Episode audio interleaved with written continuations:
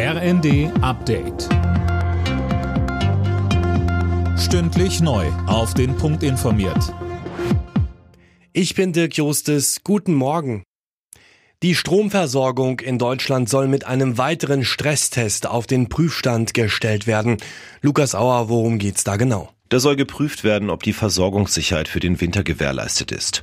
Ein ganz besonderes Augenmerk wird dabei auf Bayern gelegt, weil es dort wenige Kohlekraftwerke und Windkraftanlagen gibt. Ein erster Stresstest im Frühjahr war geglückt. Nun sollen die Bedingungen nochmal verschärft werden, unter dem Eindruck höherer Gaspreise als Grundlage. Wirtschaftsminister Habeck betonte aber, Deutschland hat kein Strom, sondern ein Gasproblem. Was, wenn Russland nach Ende der Wartung der Pipeline Nord Stream 1 am Donnerstag kein Gas mehr liefert? Die Bundesregierung bereitet sich auf alle Szenarien vor, heißt es. Unterdessen läuft die Diskussion, wer eher verzichten sollte, Wirtschaft oder Privathaushalte. Auf Deutschland kommt mit dem Start der neuen Woche eine Hitzewelle zu. Für heute rechnet der Deutsche Wetterdienst verbreitet mit 30 bis 35 Grad. Im Westen teils noch mehr.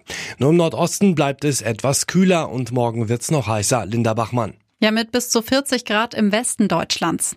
Andere Teile Europas ächzen schon länger unter der Hitze, etwa der Westen Frankreichs, wo der Wetterdienst sich sicher ist, dass heute Temperaturrekorde gebrochen werden.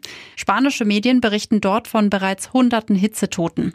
Und auch die Briten stellen sich auf eine Rekordhitze ein. Dort hat die Wetterbehörde zum ersten Mal überhaupt die Alarmstufe Rot wegen Hitze ausgerufen.